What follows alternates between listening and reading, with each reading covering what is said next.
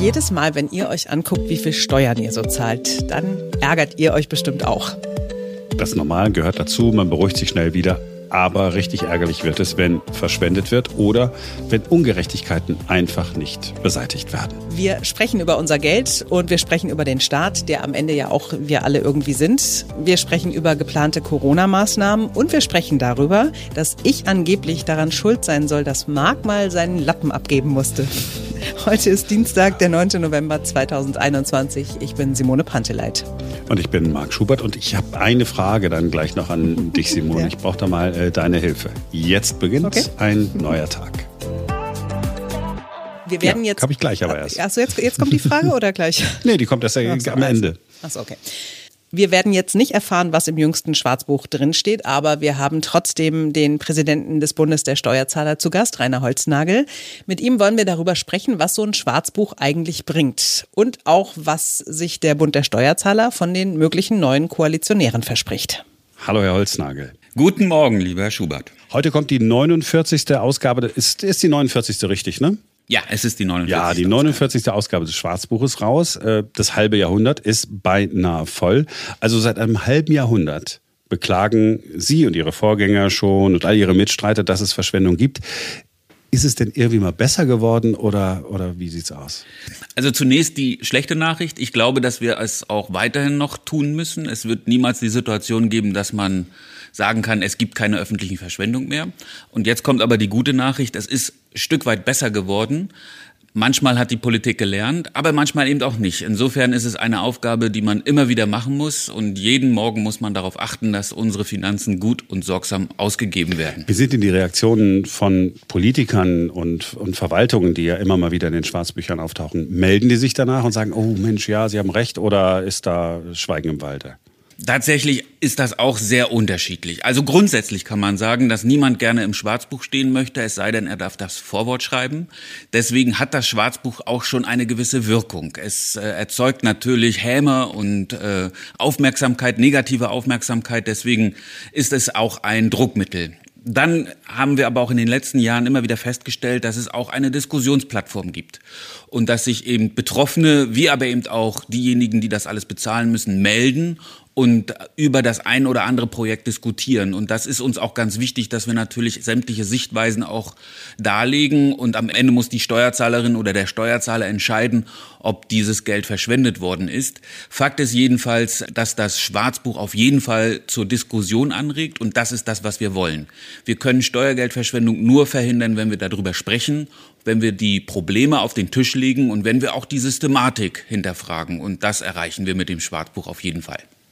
Und in den allermeisten Fällen ist das ja keine böse Absicht, sondern es sind da Prozesse, die nicht richtig funktionieren. Die eine Hand wusste nicht, was die andere tut und dann passieren halt die Fehler. Und dann kann man so ein Schwarzbuch natürlich als, ja im Prinzip als Analyse, Reporting nehmen und sagen, ah, okay, wir lernen ja auch daraus, dass wir es besser machen können. Ne? Es ist ein roter Faden, der sich durchzieht. Und das kann man unter der sogenannten Mischfinanzierung äh, adaptieren.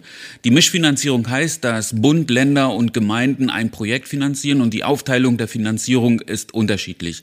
Und äh, wir können immer wieder feststellen, diejenigen, die am wenigsten bezahlen, wollen immer am meisten. Und das ist natürlich menschlich, dass wenn man äh, selber nicht die Kosten hat, auch nicht so genau hinschaut. Aber das ist ein roter Faden in unseren Schwarzbüchern und deswegen müssten wir als erstes diese Mischfinanzierung abschaffen, frei nach dem Motto, wer das Bier bestellt, der muss es auch bezahlen. Ja, wir wissen ja noch nicht, was im, oder Sie wissen, was im aktuellen äh, Schwarzbuch drinsteht. Heute um 11 Uhr gibt's dann die Details, äh, auch diesmal äh, in einem Podcast, kommen wir gleich noch drauf. Wissen Sie eigentlich noch, oder, oder haben Sie so ein Archiv, wissen Sie noch, was im ersten Schwarzbuch so der große Fall war? Ja, Sie werden lachen. Ich habe das erste Schwarzbuch direkt vor mir zu liegen, aus äh, dem Jahr 1973. Mhm. Und der große Aufmacher war damals äh, ein Schwimmbadbau in Hamburg. Ähm, das ist völlig aus dem Ruder gelaufen. Es wurde viel zu teuer, viel zu spät eröffnet und der Architekt hat sich auch damals äh, vertan. Also eigentlich ähm, das, was wir auch vom Berliner Flughafen kennen, ähm, ist damals passiert. Aber wir haben auch äh, Politikerreisen. Da ist äh, das bayerische Kabinett auf der Donau geschippert, eine Woche lang und äh, hat natürlich auch die Frauen mitgenommen und es war ein sehr kostspieliges Programm. Also ähm, da sind schon ganz äh, lustige Dinge drinne. An dieser Stelle hat sich einiges verändert. Wir haben sicherlich das eine oder andere noch zu beklagen, aber die großen Lustreisen auf Kosten der Steuerzahler, die äh, sehen wir seit Jahren nicht mehr im Schwarzbüchern und das ist auch gut so. Na, das ist doch schon mal gut. Kommen wir doch, wenn Sie erlauben, kurz weg äh, vom, vom Schwarzbuch. Ähm, wir haben ja noch ein anderes Thema. Ist ja vielleicht auch nicht so ganz wichtig, mal in die Zukunft zu gucken. SPD, Grüne und FDP sitzen ja nun zusammen und versuchen zueinander zu finden. Das, was wir bislang haben, ist ein Sondierungspapier. Alles andere wissen wir nicht. Ich frage es ganz offen und ganz simpel. Was erwarten Sie von der neuen Koalition? Wahrscheinlich viel, aber vielleicht nehmen wir ein, zwei Punkte raus. Das Sondierungspapier zielte aus meiner Sicht in die richtige Richtung. Also man wollte die Schuldenbremse einhalten. Das ist für mich ganz wichtig, um auch eine generationengerechte Politik zu betreiben. Wir reden viel über das Klima und das ist auch richtig so, weil wir nachhaltig wirtschaften wollen. Dazu gehören aber auch gute Staatsfinanzen und wir können weder eine, ein kaputtes Klima noch eine unsolidere Staatsfinanzierung der jungen Generation überlassen. Deswegen ist die Schuldenbremse für mich ein wirklich wichtiges Thema. Auch Steuererhöhungen sollen ausgeschlossen werden. Wirtschaftswachstum soll anders angekurbelt werden. Wir werden sehen. Aber jetzt zeichnet sich natürlich in vielen Bereichen eine Diskussion ab. Insofern bin ich sehr auf die konkreten Vorschläge der Koalition gespannt. Mir ist es sehr wichtig, dass wir natürlich im Detail alles gut durchfinanziert haben. Und da sehe ich noch sehr viele Aufgaben. Und am Ende, und das muss immer klar sein, entscheidet nicht der Koalitionsvertrag, sondern die tagtägliche Politik. Und da werden wir die neue Koalition auch sehr scharf unter Beobachtung nehmen. Wir hören immer wieder, also ich glaube, solange ich politisch denken kann, höre ich das Wort Subventionsabbau. Ja, Subventionen abbauen. Alle finden immer super, Subventionen abzubauen, wenn es die Subventionen sind, von denen man selber nicht profitiert. Gerade jetzt im Zusammenhang mit Klimawandel, den Sie gerade angesprochen haben, das Umweltbundesamt hat eine Liste zusammengestellt, ellenlang mit allen möglichen Kleinigkeiten auch drauf. Also zum Beispiel steht da drauf, äh, die Mehrwertsteuer auf Fleisch sollte nicht reduziert sein, sondern sollte angehoben werden auf 19 Prozent ist also auch eine Subvention, weil man bislang nur den äh, geringeren Mehrwertsteuersatz dafür bezahlt und, und, und. Äh, Dienstwagenprivileg, die, die Steuer auf Diesel ähm, soll erhöht werden. Äh, da geht es um fast 50 Milliarden. Thema Subventionsabbau, wie stehen Sie dazu? Ja, der Subventionsabbau ist natürlich in aller Munde. Auch wir fordern ihn. Fest steht, dass in den letzten Jahren enorm viel Subventionen neu hinzugekommen sind und dass wir natürlich auch in der Corona-Pandemie sehr viele Subventionen bekommen haben. Das Ärgerliche ist, dass manchmal die Subventionen auch gegeneinander spielen. Also der Kohleausstieg wird stark subventioniert, während andererseits wieder dreckige Energieträger subventioniert werden. Also es gibt auch keine wirklich gute und einheitliche Subventionsstrategie. Deswegen wollen wir an dieser Stelle erstmal systematisch ran und sagen, der Bund der die meisten Subventionen ausgibt, muss mal sich ordnen und muss mal eine politische Zielrichtung definieren. Und da ist es mir eben auch ganz wichtig, dass man nicht alles in einen Topf wirft. Beispielsweise die Entfernungspauschale ist keine Subvention. Sie ist eine steuerliche Regelung, damit diejenigen, die zur Arbeit fahren müssen, auch ein Stück weit entlastet werden. Diejenigen, die nicht fahren müssen, die haben ja letzten Endes auch nicht die Kosten. Das muss man äh, berücksichtigen. Deswegen Vorsicht, dass äh, nicht alle Ausgaben als Subventionen dargelegt werden, sondern hier muss man systematisch vorgehen. Okay, und ansonsten kann man ja sagen, nicht? für den einen ist es ein Subventionsabbau, für den anderen einfach nur eine Erhöhung der Steuern. Ein anderes Thema, das mich auch ewig schon beschäftigt, uns alle, der berühmte Mittelstandsbauch. Alle reden davon, ja Mensch, da müssen wir irgendwie was tun und am Ende des Tages tut keiner was. Wird sich das diesmal ändern? Das ist unsere große Hoffnung. Der Mittelstandsbauch ist ja deswegen entstanden, weil man gerne über Steuersätze redet und weil man der Bevölkerung auch gerne verkaufen möchte, dass man Steuersätze gesenkt hat. Aber was sozusagen im Verlauf der Tarifkurve passiert. Das interessiert dann weniger, weil das ist sehr technisch, sehr kompliziert. Und es hat eben dazu beigetragen, dass gerade in der Mittelschicht die Steuersätze sehr hoch sind. Insbesondere dann, wenn sie mehr Einkommen erzielen, wenn auch mehr Lohn gezahlt wird, dann zahlen sie überproportional viel Steuern. Und deswegen muss da was gemacht werden. Und ich hoffe natürlich auf die FDP, dass sich diese an dieser Stelle durchsetzt. Aber auch die SPD und die Grünen sollten etwas tun, denn wir dürfen ja nicht vergessen, es wurde ja auch versprochen, dass der Mindestlohn erhöht wird auf 12 Euro. Ich will mal ein Beispiel dazu sagen. Wenn der Mindestlohn auf 12 Euro wirklich erhöht wird und bei der Steuer nichts passiert, dann wird jemand, der alleinstehend ist und Vollzeit arbeitet und den Mindestlohn bekommt, dieser wird dann eine Steuererhöhung von 40 Prozent erfahren. Und deswegen muss man natürlich am Tarif etwas machen. Und wir hoffen und wir arbeiten darauf hin, dass gerade die Mittelschicht entlastet wird. Jeder in der Politik weiß das und trotzdem hat es keiner irgendwie gemacht. Weil es teuer ist. Der, der Mittelschichtsbauch äh, spült in die öffentliche Kassen 35 Milliarden Euro. Wow.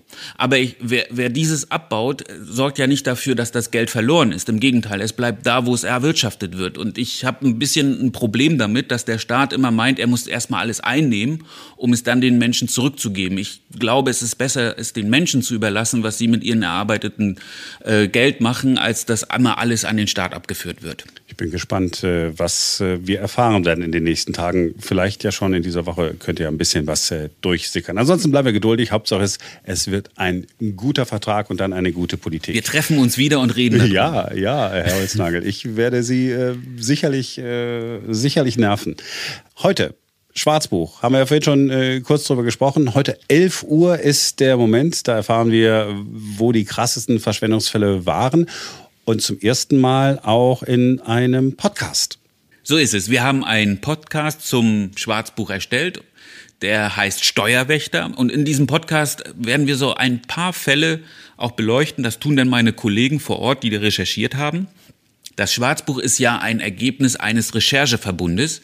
Das heißt, nicht nur wir hier in Berlin haben recherchiert, sondern eben auch unsere Kollegen in den Landesverbänden. Und deswegen sind die 100 Fälle beispielhaft, wie unsorgsam mit Steuergeld in ganz Deutschland umgegangen wird. Seien Sie gespannt, es ist ein sehr kurzweiliger Podcast, aber er regt eben auch auf. Deswegen eine kleine Warnung.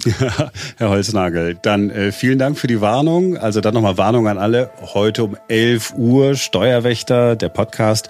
Überall dort, wo ihr sonst äh, die Podcasts hört, die ihr hört. Herr Holznagel, vielen Dank. Herr Schubert, ich danke Ihnen.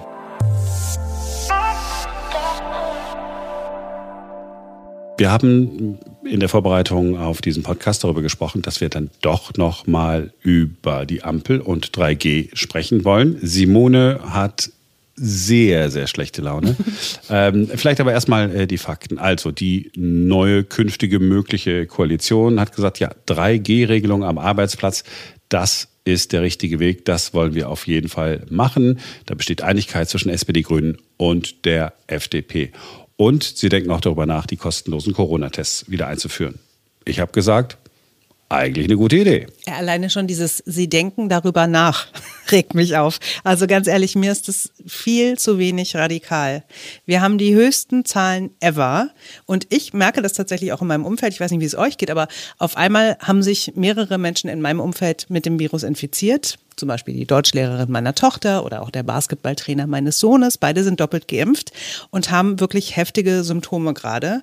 Und ich verstehe wirklich nicht, warum man dann nicht sagt, okay, sorry Leute, aber es geht nicht anders. Also wir müssen nochmal alles auf Anfang setzen. FFP2-Maskenpflicht zum Beispiel an allen Schulen. Wir ermöglichen Homeschooling, dem, der es will und der es leisten kann mit seinen Kindern. Flächendeckend 3G oder noch besser 2G. Schickt die Leute wieder ins Homeoffice. Überlegt euch gut, ob die Weihnachtsfeier im Betrieb wirklich sein muss in diesem Jahr und so weiter und so fort. Christian Drosten hat ja gerade getwittert, eine Impfpflicht haben sie ebenso ausgeschlossen wie erneute Einschränkungen für Geimpfte. Nun bleibt die Wahl zwischen weiter steigenden Todeszahlen und Wortbruch. Na krass, ne? Ich komme langsam dahin, dass ich mir doch wirklich eine Impfpflicht wünsche. Weil gefühlt werden die Impfskeptiker seit Wochen und Monaten gepampert und gepudert, bloß niemanden auf die Füße treten. Nein, wir wollen euch nichts Böses. Und alle, die sich haben impfen lassen, die werden irgendwie in Geiselhaft genommen. Es wird Zeit, dass auch mal die Sorgen der Geimpften ernst genommen werden. Und wenn das, warum auch immer nicht geht, ja, auch wenn ich es nicht verstehen kann, wenn das politisch nicht gewollt ist, dann nehme ich auch erneute Einschränkungen in Kauf, obwohl ich mich habe impfen lassen. Hauptsache, wir machen endlich mal irgendwas. Hauptsache, irgendjemand macht mal eine Ansage, eine richtige Ansage. Weißt du, ich, du, erstmal, ja, ich, ich verstehe dich, ich verstehe dich. Ich bin auch total bei dir. Was mich bei der ganzen Nummer am allermeisten aber ärgert, ist, dass alle Experten es vorhergesehen haben, dass es so weit kommt. Ja. Ja, also wir haben alle möglichen Experten hier im Podcast gehabt. Alle anderen äh, Podcaster und Radiostationen und Fernsehstationen hatten die Experten auch. Also niemand kann wirklich überrascht sein, dass wir jetzt so kurz äh, vor der Angst wieder äh, Diskussionen haben. Was machen wir denn eigentlich wie ganz genau? Muss jetzt alles bundeseinheitlich sein? Nein, die Länder sollen es machen. Nee, doch, aber dann abgestimmt untereinander. Mir ist das auch alles ein bisschen zu schmu. Und das ärgert mich am allermeisten, dass alles so unvorbereitet ist. Man hätte sagen können, okay, wir machen X, Y und Z wenn die Inzidenzen wieder steigen. Und man dann hätte auch sagen können, nee, wir machen nichts, weil wir wollen einfach, dass die Menschen sich infizieren. So wie Klaus Stör das bei uns ja gesagt hat, mhm. wir müssen alles dafür tun, dass die Menschen sich impfen lassen. Und dazu gehört das, was wir ja jetzt andeutungsweise auch sehen, was man in Österreich sieht.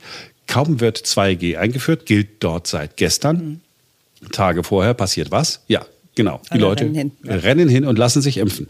Ja, dann haben wir auch eine Impfpflicht durch die Hintertür. Und dann kann man sagen, ja, ist das richtig und so weiter. Ja, irgendwann wird das Bundesverfassungsgericht sagen, ob es richtig war oder nicht, aber bis dahin haben wir es irgendwie geschafft. Und tatsächlich, wer sich nicht impfen lassen will, möge sich bitte einfach isolieren.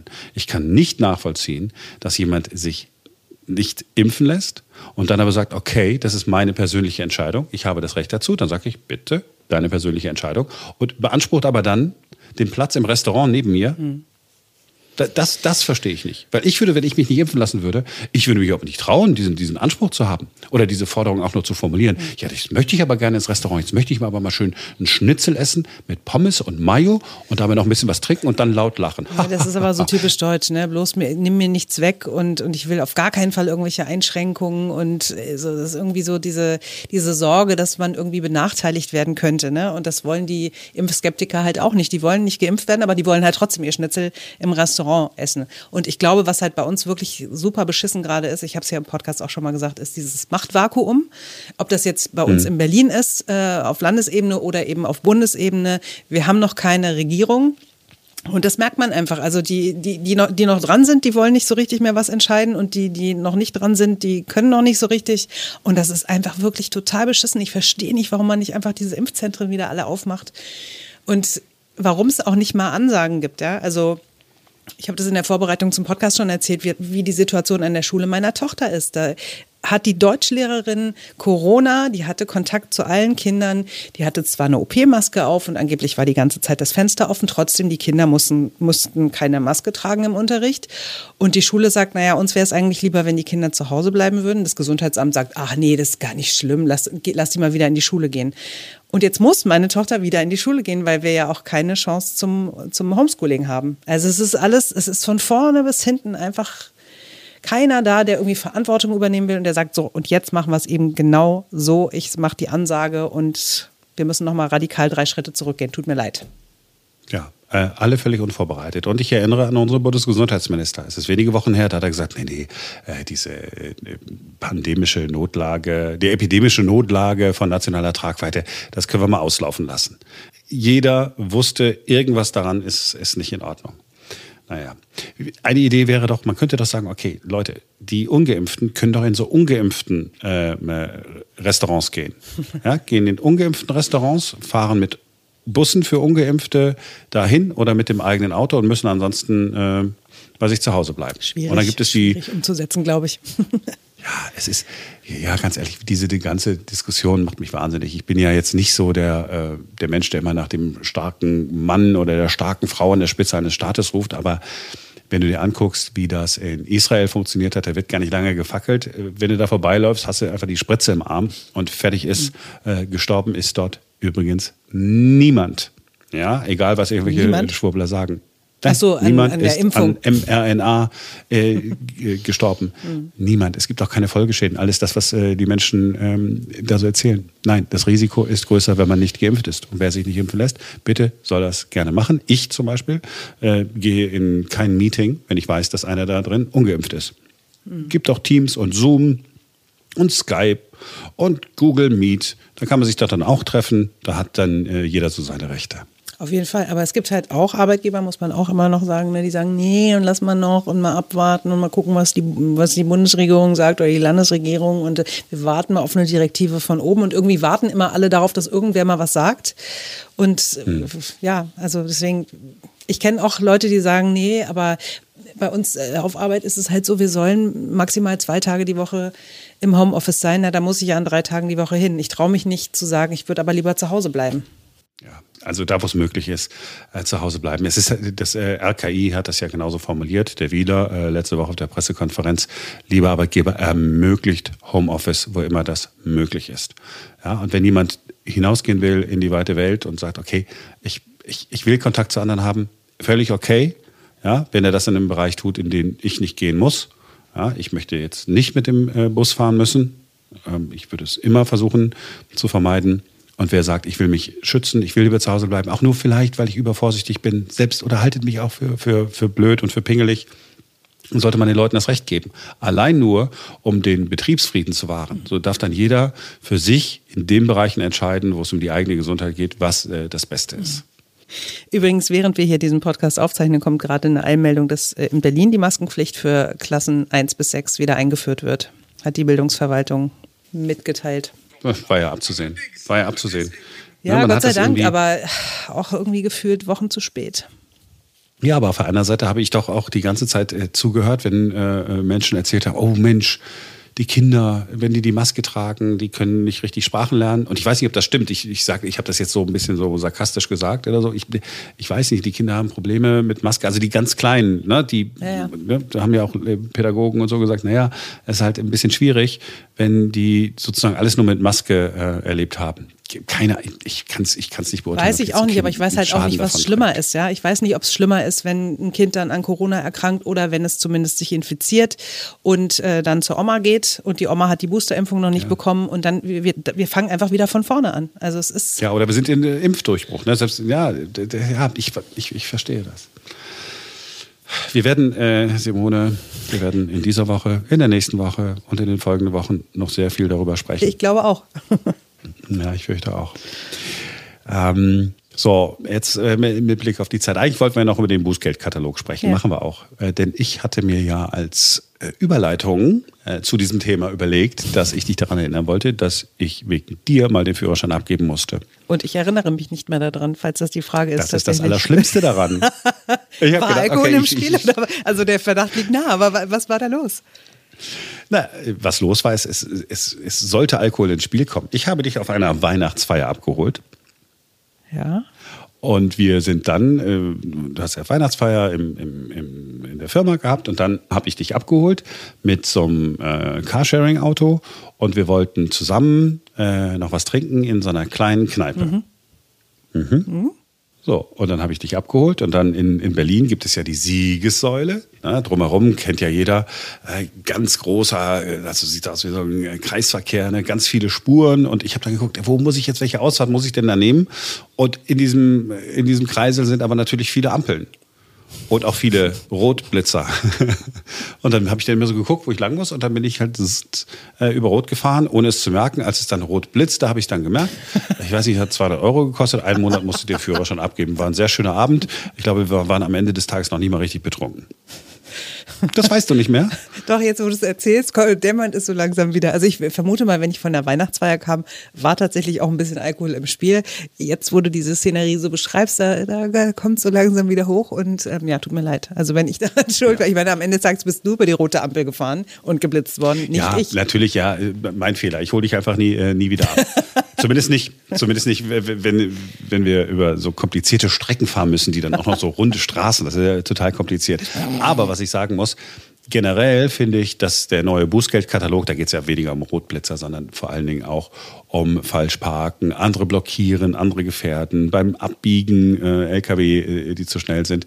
Das finde ich schon super. Das ist so überfällig. Du, mhm. Das ist ja läppisch, was du bislang bezahlt hast. Also man kann die ganze, wir können jetzt die ganzen Zahlen durchgehen, kann ja jeder äh, googeln. Ähm, ich weiß, vor zehn Jahren war ich in Holland hab mir, das war in Nordwijk, glaube ich, habe den Wagen einfach hingestellt, habe gedacht, ja komm, wir sind eine Stunde, gehen wir am Strand entlang und dann kommen wir dann irgendwie zurück. Man kann das ja aus Deutschland, ne? Hm. Hast du kein Parkticket gezogen, dann waren das irgendwie fünf Euro. Nee, haben die mir schön nach Deutschland. Ähm, erstmal musste ich einen Euro äh, nachzahlen, weil ich den einen Euro hätte einwerfen müssen, plus 50 Euro. Kam eine Rechnung von 51 Euro. Dadurch, dass ich aber in Deutschland war, haben die ein Inkasso-Unternehmen beauftragt, die Holländer. Ich habe dem, dem Inkasso-Unternehmen musste ich dann auch noch Geld dafür bezahlen. Ich habe 80 Euro dafür bezahlt, dass ich den Parkschein ähm, ne, nicht gezogen habe. Was mache ich, wenn ich ab und zu mal in Holland bin? Ist zugegebenermaßen selten. Immer immer, immer, immer, immer werfe ich dieses Geld ein oder zahle, oder zahle da äh, mit der Karte. Ausnahmslos. Es funktioniert so leicht. Ja, und das ist genau der richtige Weg. Jetzt mal die Dinge teurer machen. An wie vielen Menschen äh, ich vorbeifahren musste, die auf meinem Radweg gestanden haben oder Radstreifen, Weg kann man ja nicht sagen, ist ja nur eine weiße Linie, äh, die man da gezogen hat. Mit Selbstverständlichkeit parken dann da äh, die Leute. Es ist noch zu billig. Es ist noch zu billig. Ich habe aber auch noch eine kurze, schöne Geschichte aus Italien vom Falschparken, was ich ja total kurios finde. Also Simone ist in Arezzo in der Toskana auf dem Flohmarkt. Wir haben irgendwo gestanden und es, also ich habe auch gar keinen Automaten gesehen, wo man was hätte ziehen können. Aber egal. Jedenfalls, wir kommen wieder. Ist ähm, so, ein, so ein Ticket ähm, unterm Scheibenwischer. Und dann ist es so, dass, äh, also du musst keine Ahnung, 50 Euro zahlen, weil du falsch geparkt hast. Wenn du aber gleich innerhalb der nächsten Woche zu dieser hm, Zahlstelle gehst und das Geld zahlst, dann musst du nur 35 Euro bezahlen. also du kriegst quasi ah. Rabatt für Schnellzahler. Das war echt total kurios. Ja, sehr, das, das, das ist aber auch eine nice Idee. Hm. Aber es darf, es darf alles nicht so billig sein, weil äh, 5 Euro, 15 Euro, 25 Euro, pff, das nimmt man schon mal in Kauf. Ja, ja. ich verstehe auch ehrlich ja. gesagt gar nicht, äh, wer, also die Leute, die sich darüber aufregen, warum sie sich darüber aufregen, weil wenn ich nichts falsch mache, muss ich ja auch nichts bezahlen, ja. Und ich finde das total, also nun, ich habe es schon hundertmal erzählt, mein Vater war Polizist und bei dem galt auch die Regel, wenn du einen Fehler gemacht hast, wenn du zum Beispiel falsch geparkt hast, dann musst du das auch bezahlen. So. Und das ist heute noch so, wenn ich, natürlich passiert das auch mir, dass ich mal einen Strafzettel bekomme oder mal geblitzt werde oder so. Und dann zahle ich das sofort, weil ich mir denke, ja, ich habe einen Fehler gemacht, dann zahle ich das auch und dann muss ich auch dafür gerade stehen. Und eben, wenn ich keinen Fehler mache, dann brauche ich auch nichts zu bezahlen und dann brauche ich mich auch gar nicht aufregen. So, also neuer Bußgeldkatalog. Und ich habe gesagt, ich brauche deine äh, Hilfe, weil ähm, jetzt kurz bevor wir hier mit der Aufzeichnung dieses Podcasts begonnen haben, hat Marie-Louise Bress aus der Redaktion äh, geschickt, dass jetzt TV Total wieder losgeht. Ne, oder dass, dass das zurückkommt, yay, äh, wetten, das ist zurück, yay, TV Total ist zurück, yay. Und äh, kanntest du oder kennt man äh, Sebastian Puffpaff? Nein, ich kenne ihn nicht. Der ist der Moderator. Sagt mir nichts. Das ist hier bei, bei Twitter ist Werbung dafür. Ich heiße Sebastian Puffpaff. Was? Wer bist du denn? Ich weiß genau, was Sie gerade denken. Sebastian Puffpaff? Was ist denn das für ein bekloppter Name? Allerdings. Und deswegen üben wir den jetzt nochmal schön langsam. Nee, ist zu langsam. Äh, zu langweilig. Ähm, okay, ich, äh, ich, ich google gerade äh, Malte Sebastian Puffpaff, äh, so heißt er anscheinend wirklich.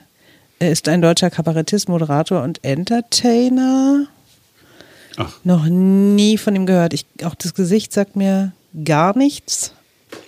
Künstlerischer mhm. Werdegang. Nach eigener Angabe brachte ihn sein Nachname zur Comedy. Ja, okay, das ist natürlich cool. Das glaube ich schon. Ja, du, das heißt ja nicht, dass er schlecht sein muss oder so. Ich habe nur gedacht, jetzt ist es endgültig, jetzt ist es endgültig soweit. Ich kenne niemanden mehr, der was macht. Ich kenne Thomas Gottschalk, ich kenne Stefan Raab und alle, die jetzt danach kommen, muss man mir immer erklären. Aber ich bin so erleichtert, dass das auch in den Zeitschriften noch keine äh, Rolle gespielt hat, äh, wer dieser Typ ist, die du, du, die du beim Friseur ja wirklich liest. Du hast mir ja sogar ein Foto geschickt von der Geschichte, die wir dann mal machen müssen. Also, ähm, nee, das ist ja schon mal ganz gut. Ja, vielleicht ist das ja ein cooler Typ. Weil Stefan Raab war mir immer ein bisschen zu assi. So ein bisschen zu laut, ne? Also nicht, der ist total genial, der Typ, aber so in der Sendung. Hm. Aber, Vielleicht ist das ja was, kann man ja mal gucken. Aber habt ihr gemerkt, wie Marc immer so unterschwellig so kleine Disse einbaut oder Seitenhiebe oder irgendwie unterschwellige Wieso, was meinst du? Ja, beim Friseur diese, diese Zeitschriften, die du da immer liest. So. Genug gequatscht für heute, würde ich sagen. Ich würde auch sagen, das reicht. Ja, aber ich würde sagen, also ähm, wir laden die Akkus jetzt wieder auf und morgen labern wir euch dann wieder ein bisschen voll. Ja, äh, lässt sich nicht vermeiden. Wir wollen in dieser Woche äh, auf jeden Fall mal gucken, wie denn die Situation in den Kliniken tatsächlich ist. Wir haben ja gehört, dass die äh, Zahl der Corona-Patienten deutlich gestiegen ist. Ist es schlimmer als äh, bei den vergangenen Wellen oder macht sich die Impfung dann doch irgendwie halbwegs positiv bemerkbar? Bin gespannt. Jetzt erstmal einen schönen restlichen Dienstag und wir hören uns gerne morgen wieder, denn dann ist wieder ein neuer Tag. Bis morgen.